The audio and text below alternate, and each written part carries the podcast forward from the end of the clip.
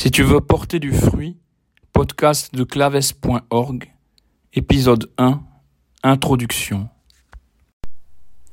Si tu veux porter du fruit, voici la deuxième série de petites conférences où nous allons continuer notre, notre étude sur le livre du précis de théologie ascétique et mystique de l'abbé euh, Tancré, où nous rappelons, nous avions déjà vu les grands principes de la vie chrétienne, de la vie intérieure, ces grands principes de la vie surnaturelle, et puis nous avions commencé l'étude de la première voie, cette première partie vers, euh, Dieu, dans cette avancée vers le ciel, la voie purgative. Nous allons cette année étudier donc cette voie illuminative, la deuxième voie, ou l'état des âmes en progrès. Et nous appellerons ces séries de petites conférences, donc si tu veux porter du fruit, puisque nous le savons, l'âme de tout apostolat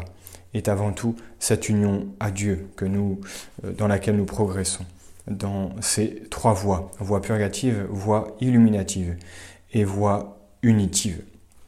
Quand on a purifié son âme des fautes passées par une longue et laborieuse pénitence, eh bien, il nous faut donc entrer dans cette voie illuminative, même si évidemment nous passons d'une voie euh, à l'autre en fonction de notre vie, mais on peut retourner dans la première comme passer dans la deuxième. Attention à ne pas trop cloisonner ces différentes voies.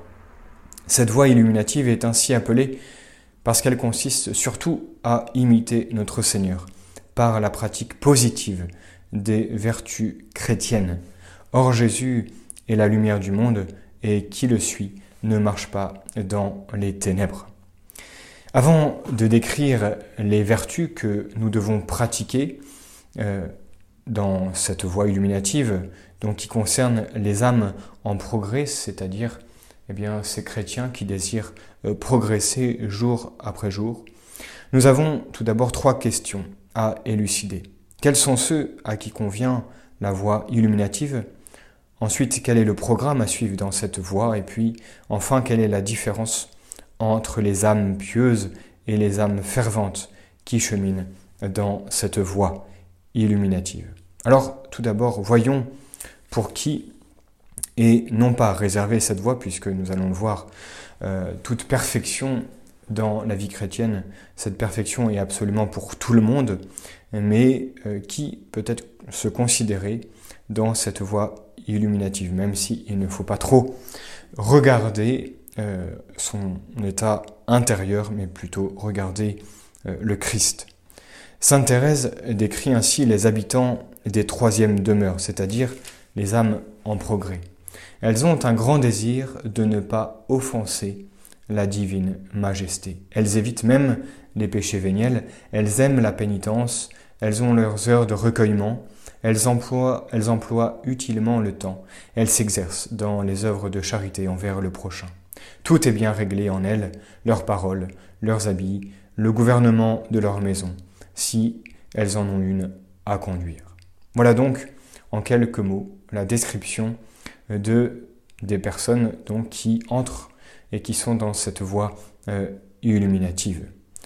Nous rappelons que cette voie consiste avant tout dans l'imitation de notre Seigneur. Il faut, pour y entrer, réaliser les trois conditions suivantes qui nous permettent de suivre Jésus par la pratique positive des vertus dont il nous a donné l'exemple.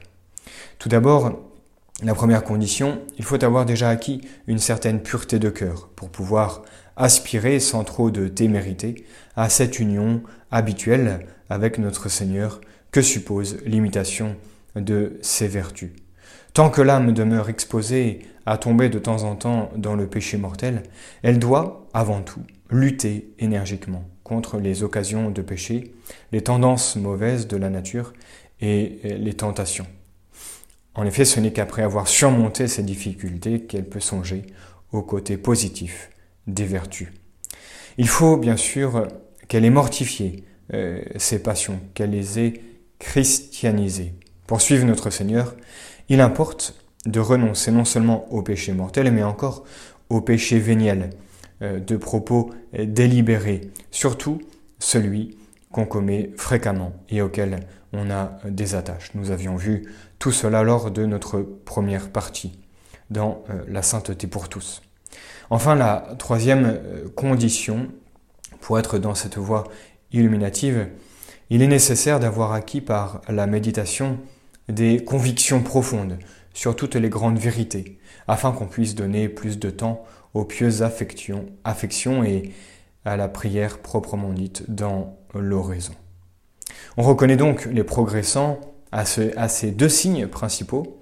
Ils éprouvent une grande difficulté à faire une oraison purement discursive, c'est-à-dire point 1, point 2, point 3, mais préfèrent eh bien, concentrer, euh, plutôt orienter, poser leur regard sur notre Seigneur. Et la deuxième, deuxième signe, c'est qu'ils ont un, grand désir euh, et habituel de s'unir à notre Seigneur dans leur quotidien.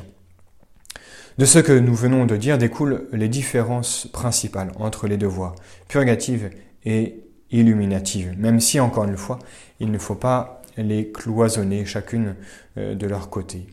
Le but, de part et d'autre, c'est bien l'effort et la lutte. Mais les commençants luttent contre le péché et ses causes, tandis que les âmes en progrès luttent pour orner leur âme en acquérant les vertus de notre Seigneur. Toutefois, il n'y a pas d'opposition entre ces deux orientations. L'une prépare l'autre. La voie des commençants prépare bien sûr la voie euh, illuminative. Euh, en se détachant euh, du péché et de ses causes, on pratique déjà les vertus dans leur premier degré. Et puis par ailleurs, les vertus positives qu'on pratique dans la voie illuminative perfectionnent le détachement de soi-même et des créatures. Voyons comme les deux voies se complètent absolument. Les moyens, tout en restant substantiellement les mêmes, diffèrent dans la façon dont on les met en œuvre. La méditation, qui était plutôt discursive chez les commençants, cette méditation devient plutôt affective. La pensée, qui se portait habituellement sur Dieu, se concentre davantage sur Jésus qu'on veut connaître, aimer, imiter. Il devient vraiment le centre de notre vie. Attention, cependant, de ne pas se considérer trop vite dans cette oraison euh, affective qui peut-être est plutôt une oraison euh, de paresse où on préfère poser notre pensée euh, sur autre chose et on s'évade dans des distractions alors que l'oraison affective a vraiment comme centre la personne de notre Seigneur. Alors, quel est le programme à suivre dans la voie illuminative? Ce programme découle de ce que nous avons dit. Le but direct est de nous conformer à notre Seigneur, de manière à faire de lui le centre de notre vie. Nous en faisons donc le centre de nos pensées, mais cette connaissance conduit à l'amour et Jésus devient donc le centre aussi de nos affections. Comment en effet pourrait-on étudier chaque jour celui qui est la bonté même sans se sentir eh bien attiré par cet amour?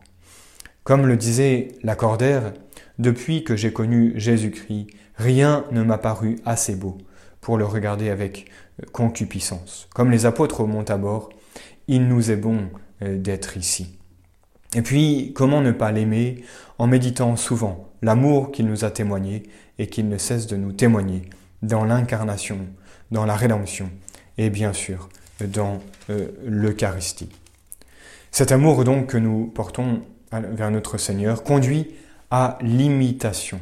Précisément parce qu'on est attiré vers l'ami par l'estime qu'on a pour ses vertus, on veut reproduire en soi ces mêmes vertus afin de ne faire avec lui qu'un cœur et qu'une âme. Jésus devient donc le centre de nos actions, de notre vie tout entière. Quand on prie, on attire en soi Jésus avec son esprit de religion pour glorifier Dieu et demander efficacement les grâces dont on a besoin.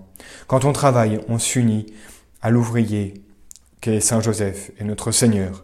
Quand on veut acquérir une vertu, on attire en soi Jésus, modèle parfait de cette vertu, et avec lui, on s'efforce de la pratiquer. Et puis, il n'est pas jusqu'aux récréations qui ne soient prises en union avec notre Seigneur.